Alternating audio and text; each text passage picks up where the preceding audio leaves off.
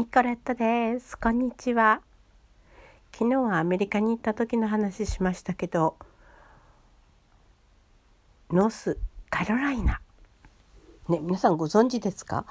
あのねカロライナってねノースとねサウスってあるんですよね。でねサウスカロライナっていうとちょっとあの治安が少し悪くなるんですけどノースカロライナになるとね治安がとてもいいんですよ。まあどうしてだか私は詳しいことは知らないんですけれどもあのこのノースカロライナちょっと軽井沢みたいなねチャペルヒルという地域があるんですけどそこにねあの私の息子はホームステイしてたんですね。でねネギアキラくんっていうあのこの男の子のところなんですけどもご両親がアメリカで買われたお家なんですね。それでそのネギアキラくんは大学生の時に、えー、しばらくハンガリーに来てましてねそこで知り合ったんですけど映画を見に行ったらねもうゲラゲラとものすごく大きい声で笑う男の子がいるんですよ。うるさいな。もうちょっと静かに笑えないかなって思っちゃったぐらいね。うちのまだ小学生だった男の子たちはもうネギ君とすごい仲良くなっちゃって入り浸っちゃってね。それでね帰ってこなかったりするんですよ夜。泊まっていくなんて言ってね「あダメよ迷惑かけるから」なんてね言ったんですけど「いいのいいの」なんて言ってね。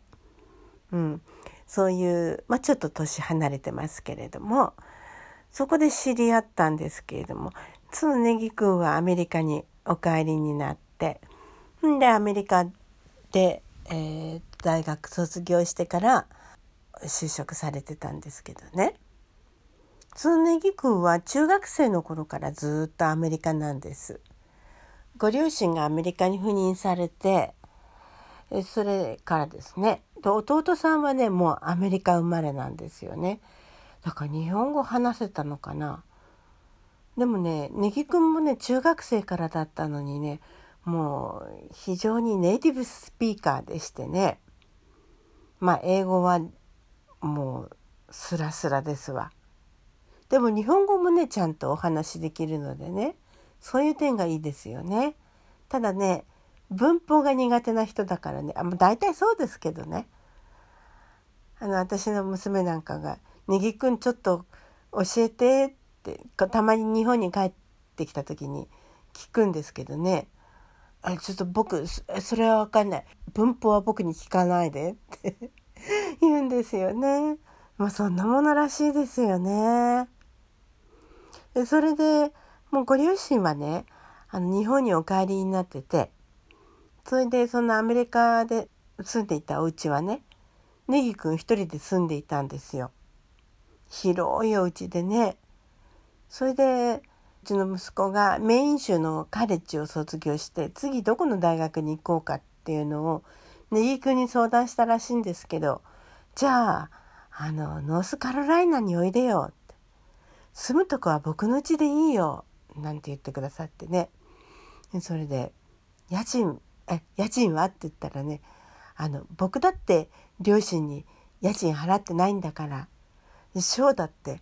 家賃払わなくていいよなんて言ってくれたんですよね。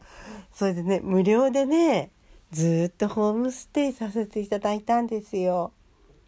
それで私が行った時はね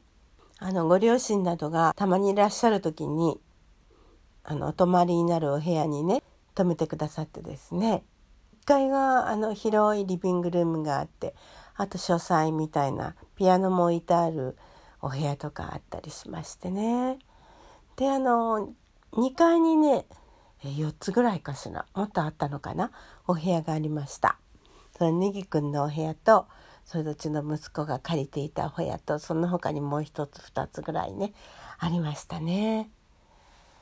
もうねあのネギ君のお部屋に行こうとしたらね「いや入っちゃダメ」って言うんですね。でうちの息子の部屋に行こうとしたらねやっぱりね入っちゃダメって言うんですね。でそーっとねドアの隙間から見たらねああこれじゃ嫌がるな なんていうぐらいねくしゃくしゃでしたけどねでもねちゃんとあの成長したらね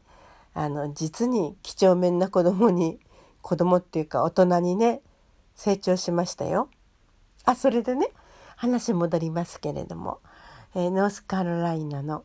えーと、と空港が2つあるんですけど何て言ったかなその空港に到着しまして迎えに来てくれました。で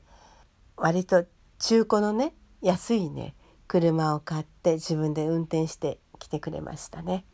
カーステレオから流れていたのが徳永さんの壊れかけのラディオだったんですね。ああこの子徳永の音楽好きだったのかなんてね思いましたけどちょっと年上ですよね私の息子よりもね。それでですからね今でもね